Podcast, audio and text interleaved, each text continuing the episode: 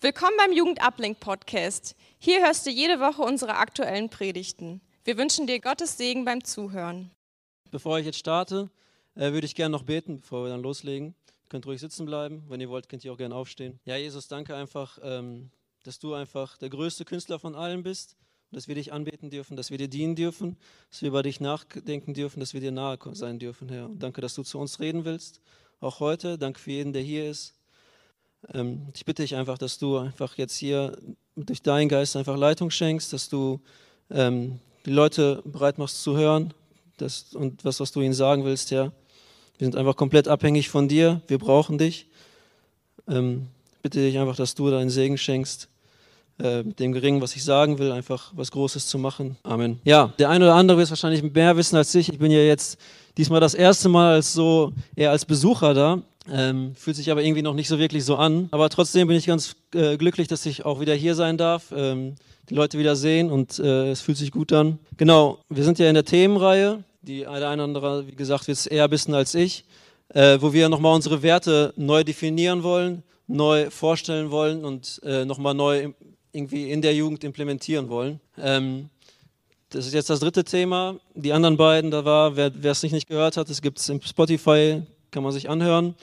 Äh, das erste Thema war, wir geben unser Bestes, wie Alina gerade schon gesagt hat. Den Rest macht Gott, wenn man sich darüber nachdenkt, was das eigentlich heißt. Wir geben unser Bestes, sich immer wieder fragen, ist das mein Bestes, was ich gebe?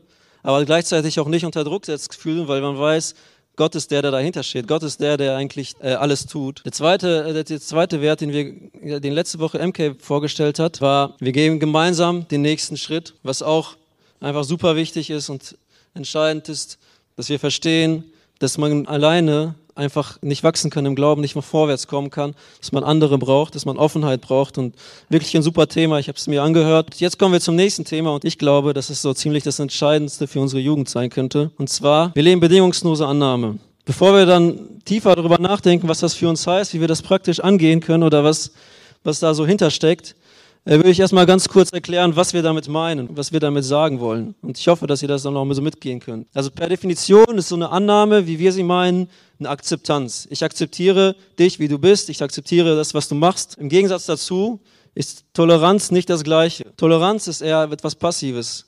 Du sagst, okay, ich komme damit nicht klar, wie du drauf bist, aber ich werde dich deswegen jetzt nicht umbringen. Ich mache einfach einen Bogen um dich. Akzeptanz ist eher was Aktives. Ich nehme dich so an, wie du bist. Ich gehe auf dich zu ich gebe dir was Gutes. Ich habe da so heute eine lustige Geschichte gehabt. Äh, ich habe meine Tochter vom Kindergarten abgeholt und ich frage sie dann immer so ein bisschen aus. Na, mit wem hast du gespielt? Was habt ihr gespielt? Was habt ihr gemacht?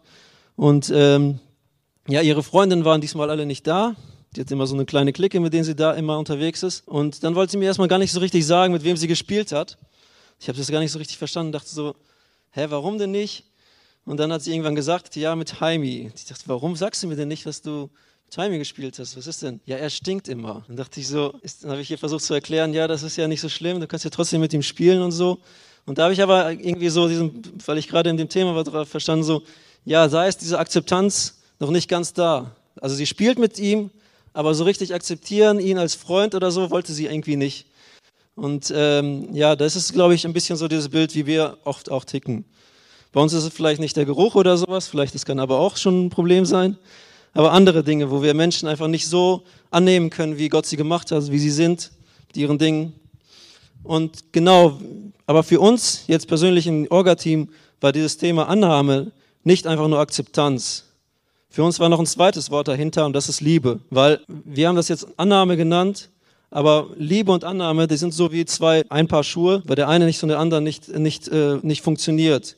Du kannst nicht äh, einen Menschen lieben, ohne ihn angenommen zu haben. Und genauso kannst du nicht einen Menschen annehmen, wenn da keine Liebe hinter ist. Wenn, wenn, kannst du ihn nicht wirklich so tief annehmen, wie es ist. Du kannst ihn vielleicht tolerieren, aber wenn da keine Liebe dahinter ist, dann kannst du ihn nicht annehmen. Deswegen werde ich heute immer wieder mal das Thema, äh, mal das Wort Liebe benutzen, manchmal das Wort Annahme. Lasst euch da nicht ver verunsichern. Das ist das Gleiche. Ich meine zumindest immer das eine. Und ähm, deswegen, jetzt gehen wir dazu, darüber nachzudenken, warum ist das so wichtig, dass wir das als Wert formuliert haben. Wir darüber nachdenken, was ist ein Wert? Etwas, was uns auszeichnen soll, etwas, was uns einfach wichtig ist, was wir leben wollen. Etwas, was wir uns nicht nur so einfach aus uns heraus leben wollen, sondern dass wir uns ganz bewusst sagen, wir wollen das. Und äh, danach streben, das zu tun. Äh, und meine Antwort darauf ist eigentlich ganz klar, Gott will das von uns. Wir können mal die Bibel aufschlagen, ich werde noch die eine oder andere Stelle lesen.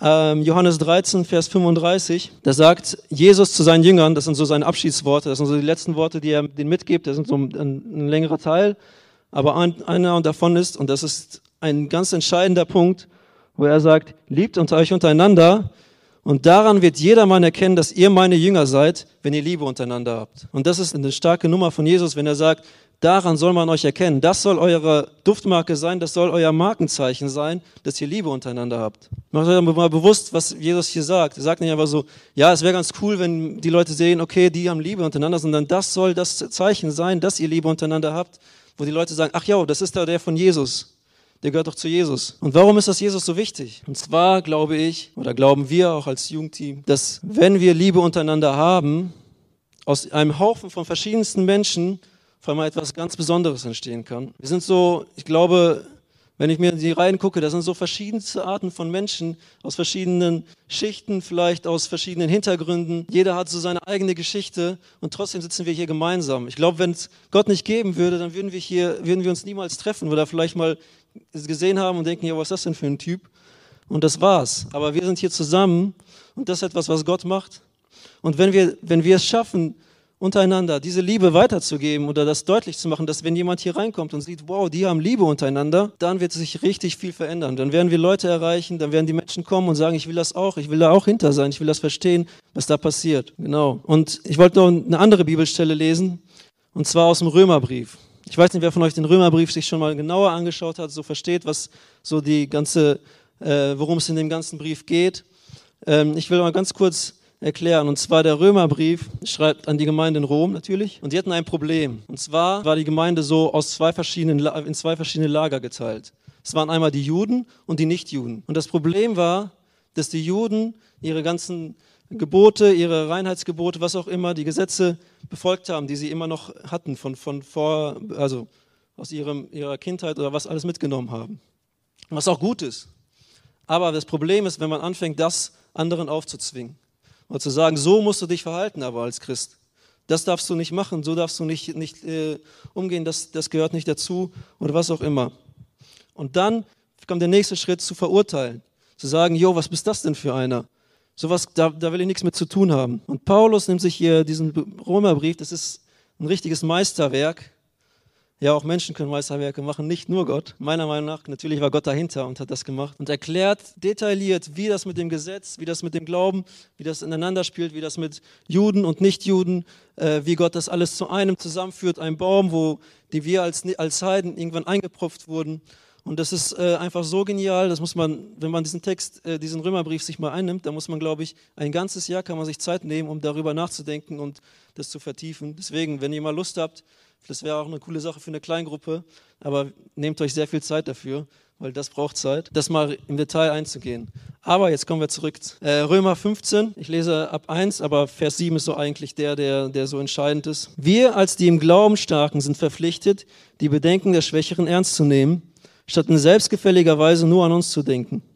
Jeder von uns soll auf den anderen Rücksicht nehmen und danach fragen, was gut für ihn ist und was ihm im Glauben weiterhilft. Auch Christus hat nicht danach gefragt, was ihm selbst gefallen würde. Es heißt von ihm in der Schrift, gegen mich, o oh Gott, richten sich die Beschimpfungen deiner Feinde. Und alles, was die Schrift sagt und was doch schon vor langer Zeit niedergeschrieben wurde, sagt sie unseretwegen. Wir sind es, die daraus lernen sollen. Wir sollen durch die Aussagen ermutigt werden, damit wir unbeirrbar durchhalten, bis sich unsere Hoffnung erfüllt. Denn von Gott kommt alle Ermutigung und alle Kraft, um durchzuhalten. Er helfe euch, Jesus Christus zum Maßstab für euren Umgang miteinander zu nehmen und euch vom gemeinsamen Ziel bestimmen zu lassen. Gott möchte, dass ihr ihn alle einmütig und mit voller Übereinstimmung preist, ihn, den Gott und Vater unseres Herrn Jesus Christus. Und jetzt kommt der, Vers. Darum ehrt Gott, indem ihr einander annehmt, wie Christus euch angenommen hat. Genau darum geht es. Darum nehmt einander an. Ihr als Nichtjuden, ihr als Juden, ihr, das, ist, das ist egal. Ihr habt eure Reinheitsgebote, ihr habt die nicht, aber du hast vielleicht eine bestimmte Ansicht zu, zu was für Klamotten ein Christ tragen darf. Du hast vielleicht bestimmte Ansichten dazu, wie ich in Musik ein Christ hören darf. Du hast vielleicht bestimmte Ansichten dazu, was auch immer, was euch so einfällt. Ich glaube, jeder kennt diese Diskussion, die es immer wieder gibt, aber ihr sollt einander annehmen. Und ich glaube, das ist ein großes Problem von uns, von uns Christen im Moment, also in der heutigen Zeit. Dass es so viele verschiedene Meinungen gibt, so viele verschiedene Richtungen und keiner kann mit dem anderen und überall, äh, äh, jeder meint, er hat das Richtige. Aber Jesus sagt, ihr sollt einander annehmen und nicht immer über jede Kleinigkeit euch streiten oder äh, klar, eine Diskussion ist immer gut. Ich liebe es zu diskutieren. Wenn jemand mal sagt, ich will diskutieren, spricht mich an. Ich habe äh, immer eine Gegenpa Gegenmeinung, kann ich immer vertreten. Aber das ist okay, aber es soll kein Streit sein und es soll keine Ablehnung sein. Es soll kein Verurteilen sein. Genau. Und der nächste Satz, den, der, der, der zweite Punkt, der hier gesagt wird, ist, nehmt einander an, wie Christus euch angenommen hat. Und ähm, ich gucke gerade diese Serie The Chosen. Ich weiß nicht, wer von euch die schon, äh, schon gefunden hat. Äh, geniales, äh, geniale äh, Serie über Jesus. Ja, das ist übrigens die größte Crowdfunding-Aktion für, äh, für ein Filmprojekt, das größte Crowdfunding weltweit aller Zeiten. Äh, da, geht, da kann man kostenlos sich äh, die App runterladen und dann die, die Serie anschauen. Die erste Staffel gibt es schon auf Deutsch. Und äh, auf jeden Fall, ich habe nicht, nicht so viel geschaut, aber was man da schon sehen kann, was, glaube ich, gut getroffen wurde, ist, was für ein heftiger Typ Jesus eigentlich war wie heftig der Leute einfach begeistern konnte, wie heftig er mit Menschen umgegangen ist, mit den kleinen Kindern, mit allen. Klar wurde da viel sich dann dazu ausgedacht und äh, versucht zu umschmücken, das ist ja auch okay, aber ähm, deshalb das als kleine Empfehlung einfach hier an der Seite. Guckt euch das mal an. Ähm, genau, aber wenn wir uns die Evangelien anschauen, worauf das ja dann auch beruht, ähm, dann sehen wir eigentlich die ganze Zeit Geschichten, wie Jesus andere Menschen angenommen hat, wie Jesus anderen Menschen Liebe gegeben hat, wie er Menschen Zuneigung gegeben hat. Zwei Beispiele will ich hier einfach nennen, um dann so ein bisschen ähm, zu verstehen, das praktisch zu machen, wie man Annahme leben kann. Und das erste ist Jesus und, jetzt, und Zachäus. Ich will jetzt gar nicht den ganzen Text vorlesen, sondern ich erzähle es einfach so in meinen Worten wieder. Lest euch das durch, das ist in Lukas 19. Genau, Zachäus, das ist ein Zöllner gewesen. Und wenn ich so in meinen Worten sagen würde, würde ich sagen, Zachäus war wahrscheinlich so ein richtiger Giftswerk.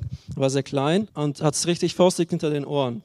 Und zwar, er war Zöllner. Und ein Zöllner ist jemand, ähm, der Sache mit den Besatzern macht. Also die Juden waren ja besetzt von den Römern und die, die Römer haben sich überall die Kohle abgegriffen. Das war so wie Franchises heutzutage. Also das gab immer einen, der so verantwortlich war, wo der Cäsar gesagt hat, ja gut, du bist verantwortlich für diesen Bereich, du holst die Kohle rein.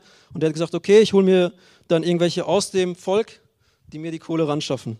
Das waren dann die Zöllner. Und die Zöllner, in der Regel, also nicht alle wahrscheinlich, aber oft waren die so, dass sie gesagt haben, äh, ja, ich muss mir ja auch äh, einen Teil davon äh, abgreifen und haben die Steuern einfach immer selber wieder erhöht. Und den Rest, äh, das, was übrig war, das haben sie natürlich alles abgegriffen. Ne? Und so haben sie halt betrogen und sind reich geworden. Aber das war halt bewusst den ganzen Menschen und die, diese Zöllner waren komplett abgelehnt von allen in dem Volk. Keiner wollte sie haben. Und wenn wir in der Bibel lesen, dann sehen wir immer wieder, dass die Zöllner und Sünder eines, äh, immer auf eine Stufe gestellt werden. Jesus war immer mit den Zöllnern und Sündern. So wie ein, ein zusammengehörender Satz oder zwei Teile, die zusammengehören. Genau. Und so war Zachäus. Und Zachäus hat gehört, dass Jesus in die Stadt kommt nach Jericho. Und Zachäus will Jesus auch mal sehen. Das ist eine Attraktion, die will er auch, auch wahrnehmen, die will er auch äh, sehen. Aber die Menschen, das waren einfach so viele Menschen, dass er einfach Jesus nicht sehen konnte, weil er einfach zu klein war. Und den kleinen Giftswerk, den wollte keiner vorlassen, den wollte keiner die Möglichkeit geben, auch Jesus zu sehen. Und ist auf den Baum geklettert und hat Jesus gesehen. Aber was Jesus macht, ist einfach nur krass überraschend, wenn wir das jetzt sehen. Wir haben das schon oft gelesen, es ist nicht so wirklich bewusst. Aber stell dir erst mal vor, wie, äh, wie Jesus da reagiert, wie abgelehnt dieser Mann war. Und Jesus geht hin, geht direkt zu diesem Zachäus und sagt: Zachäus, ich muss heute zu dir kommen. Lädt sich einfach mal ein, zu ihm nach Hause zu kommen. Und was dann passiert, ist, dass Zachäus sein ganzes Leben umschmeißt, direkt von jetzt auf gleich runtersteigt und sagt: Jo, ich gebe äh, alles, was ich äh, von den Leuten geklaut habe, viermal so viel zurück und die Hälfte von allem, was ich habe, spende ich einfach an arme Menschen. Und muss man sich einfach klar machen, was Jesus, was Jesus erreicht hat, indem er diesen Menschen einfach nur Annahme geschenkt, indem er einfach nur ihn aus dieser Isolation, in der er gelebt hat, rausgeholt hat, die die Isolation einfach durchgebrochen hat. Kennt ihr solche Menschen, die man vielleicht nicht so wirklich anschaut? Die Menschen, die man nicht so wirklich wahrnimmt? Es gibt immer so bestimmte Leute, yo, die haben immer die Aufmerksamkeit, wenn alle am Tisch sitzen. Das sind die, die denen alle zuhören, denen alle zuschauen. Und es gibt Leute, die da still daneben sitzen vielleicht und die keiner beachtet. Nehmt euch mal die Zeit und nehmt diese Menschen einfach mal wahr. Schaut euch sie mal an. Versucht ihnen einfach die Annahme, diese Aufmerksamkeit zu schenken. Ihr werdet sehen, dass da vieles mit passieren kann. Genau, der zweite äh, Beispiel, das ich nennen will, ist Jesus und die Prostituierte. Genau, und da ist Jesus in die Synagoge gegangen und äh, die, diese Pharisäer, die gerne verurteilt haben, die sich das äh, das, wo, ihrer, wo sie sich auf ihren Stand halt dargestellt haben, indem sie anderen gezeigt haben, wie schlecht sie sind. Das war so ihr, ihr Job, damit haben sie sich identifiziert. Ähm, die haben sich gedacht, wir stellen ihm eine Falle, weil der hat halt immer wieder gegen sie gesprochen, immer wieder Dinge aufgezeigt, die falsch laufen. Und sie wollten ihm eine Falle stellen. Dann haben sie sich gesagt, okay, wir schnappen uns diese, wir haben, also sie haben eine getroffen, ge, gefunden, die quasi die Ehe gebrochen hat, eine Prostituierte, und haben sich die angeschleppt und haben sie vor Jesus gestellt und haben gesagt, jo, nach dem Gesetz muss diese, äh, darf diese Frau jetzt äh, gestein, gesteinigt werden, umgebracht werden. Was sagst du dazu? Und sie wissen, dass Jesus Menschen liebt. Und sie wollen ihm jetzt so die Falle stellen, entweder er stellt sich gegen das Gesetz, dann haben sie endlich den Grund, um ihn zu verurteilen, oder er lässt diese Frau einfach sterben. Was, man, was sie wussten, okay, das kann er ja nicht machen. Und dann haben sie die ganze Zeit gewartet und Jesus hat einfach nur die Zeit verstreichen lassen. Und irgendwann hat er gesagt, wer von euch ohne Sünde ist, der werfe den ersten Stein. Und was krass ist, dass die Menschen so ehrlich sein mussten in dem Moment und gesagt haben, jo, äh, Stein fallen lassen und ab, schnell weg hier. Und da verstehen wir, dass jeder von uns irgendwo Probleme hat und das müssen wir uns anerkennen. Und uns an diesem Blickwinkel sehen, dann verstehen wir, dass wir niemals eine Stellung haben dürfen, andere Menschen zu verurteilen. Weil wir sind doch genauso schlimm. Wir sind doch genauso mit, mit Sünden voll. Was Jesus macht dann, er hätte das Recht, er hätte das Recht, sie zu, sie zu steinigen. Er hat, er hat keine Sünde. Aber er sagt zu ihr dann, wo er sieht, dass alle weg sahen, ich werde dich auch nicht verurteilen, geh und sündige nicht mehr. Auch ein geiler Satz, geh und sündige nicht mehr. Wir wissen, dass jeder von uns immer wieder sündigt und Jesus wusste genauso, dass sie wieder sündigen wird. Aber trotzdem sagt er ihr das. Sagt ihr dann, wenn sie wiederkommen würde, wird er wieder sagen, ich werde dich nicht verurteilen, aber geh und sündige nicht mehr. Aber das Krasse ist einfach, wie Jesus äh, sie einfach nicht verurteilt für das, was sie getan hat. Das heißt nicht, dass Jesus diese Sünde gut heißt. Da müssen wir aufpassen. Wir, diese Tat, die sie getan hat, ist trotzdem abscheulich und tut Jesus weh. Aber trotzdem diesen, sieht er diesen Menschen dahinter und nicht diese Tat. Genauso ist es mit einem beispielsweise einem Vergewaltiger. Klar ist diese Tat schrecklich und abscheulich. Trotzdem ist unsere Aufgabe als Christen, diesen Menschen anzunehmen, diesen Menschen Vergebung zu geben. Und in unserem Beispiel haben wir, äh, in unserem Wert haben wir nicht nur gesagt Annahme, sondern wir sagen bedingungslose Annahme. Bedingungslos heißt, es gibt keine Voraussetzung, dass du diese Annahme bekommst, sondern jeder bekommt sie. Es gibt keine, keine Be Bedingungen. Und genauso ist Jesus. Und ich habe einfach als Beispiel zu sehen, wie das was passieren kann, wenn man diese Annahme wirklich lebt, äh, dachte ich mir, ich erzähle euch ganz kurz, die, die meisten kennen diese Geschichte von Jim und Elizabeth Elliot. Jim Elliot war ein Mensch, der für die Mission gelebt hat. Der ist zu den ähm, Ureinwohnern in Ecuador gegangen. Leider habe ich mir den, dieses Volk nicht aufgeschrieben und hat versucht, ihnen zu Jesus zu erzählen. Und bei einem der ersten Kontakte wurden die direkt alle abgeschlachtet. Einfach so. Und diese, seine Frau und die anderen äh, Angehörigen haben sich nach einer Zeit gesagt, wir wollen das weiterführen, was sie gemacht haben, und sind zu denen hingegangen. Und diese Elizabeth Elliot hat ihre, den Mann getroffen, der, der ihren Mann umgebracht hat, der ihren Mann auf brutale Art und Weise äh, getötet hat. Und die hat, hat, sie hat die Kraft gehabt, ihm zu vergeben. Das muss man sich mal vorstellen. Und das ist etwas, was wir als Menschen nicht können. Also da sage ich ganz klar, das können wir als Menschen nicht.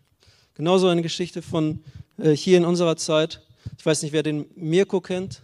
Das ist irgendwann mal, da war ich noch ein bisschen jünger, äh, hier in Deutschland passiert. Ein Junge, der äh, auf dem Weg von nach Hause vom Skaterpark von irgendeinem Mann, der gerade von, sein, von der Arbeit kam und zu, äh, auf der Arbeit angeschissen wurde und total unter Wut stand und sich abregen wollte. Diesen Mann hat, dieser Mann hat sich den Jungen geschnappt, vergewaltigt und umgebracht. Und das war, der, der, der Junge war ein Sohn von, von zwei von, von Christen. Ihr könnt das googeln, da gibt es auch äh, Gottesdienste, wo sie erzählen, was für einen Prozess sie durchgemacht haben, bis sie ihm den Mann vergeben konnten. Aber diesem Mann zu vergeben, stellt euch das mal vor, das ist etwas, was nicht menschlich ist, das ist etwas, was göttlich ist. Und genau, und ich wollte genau den Vers noch lesen, 1. Johannes 4, Vers 19. Der tiefste Grund für unsere Zuversicht liegt in Gottes Liebe zu uns. Wir lieben, weil er uns zuerst geliebt hat. Und das ist, glaube ich, entscheidend, das zu verstehen. Wenn wir diese göttliche Liebe weitergeben wollen, wenn wir das erleben wollen, dann, ist unsere, dann müssen wir verstehen, was Gott für uns getan hat. Weil das ist der Aufbau, darauf können wir aufbauen, da können, können wir unsere Liebe, unsere tiefe Zuneigung zu anderen erst, erst mit hervorbringen oder erfahren. Nur kurz nochmal dazu, ich habe das glaube ich schon auch häufiger mal gesagt, der eine oder andere denkt wahrscheinlich, ich wiederhole mich gerne, aber in diesem Fall wiederhole ich es mich gerne, weil es ist wichtig einfach, das immer wieder zu hören und das wieder sich bewusst zu machen. Liebe ist kein Gefühl, auch wenn Hollywood uns das manchmal oder eigentlich immer versucht so darzustellen. Meiner Meinung nach ist Liebe kein Gefühl. Gefühle, die kommen und gehen. Mal ist man auf äh, rosarote Brille, mal äh, komplett das Gegenteil. Aber für den Liebe muss man sich entscheiden. Und für diese Liebe kannst du dich entscheiden, wenn du verstehst, dass Jesus dich zuerst geliebt hat. Also wenn ich verstehe, wenn ich das wirklich, mir wirklich bewusst mache, dass Jesus mich zuerst geliebt hat und ich weiß, was für eine Stellung er hat, wie hoch er ist und wie niedrig ich bin im Vergleich dazu, dann, auf, dann will ich auf einmal sagen, ja, Herr Jesus, ich will diesen Menschen das nicht anrechnen, ich will diesen Menschen akzeptieren, weil du mich so akzeptierst, wie ich bin, weil du mich so annimmst, wie ich bin. Ich muss nicht irgendwie was beweisen. Und genau diese, diese Liebe, die wünsche ich euch einfach, dass ihr das in eurem in, eurer, in der Jugend gemeinsam, aber jeder für sich selber auch immer wieder sich dazu entscheidet, das zu tun, das weiterzugeben, das weiterzugeben und es umzusetzen. Ich dachte, ich mache noch eine kurze Übung mit euch. Ich glaube, das ist nichts, was jetzt äh, irgendwie was neu Innovatives ist, aber ähm, ich glaube, das ist gut, wenn man das immer wieder macht.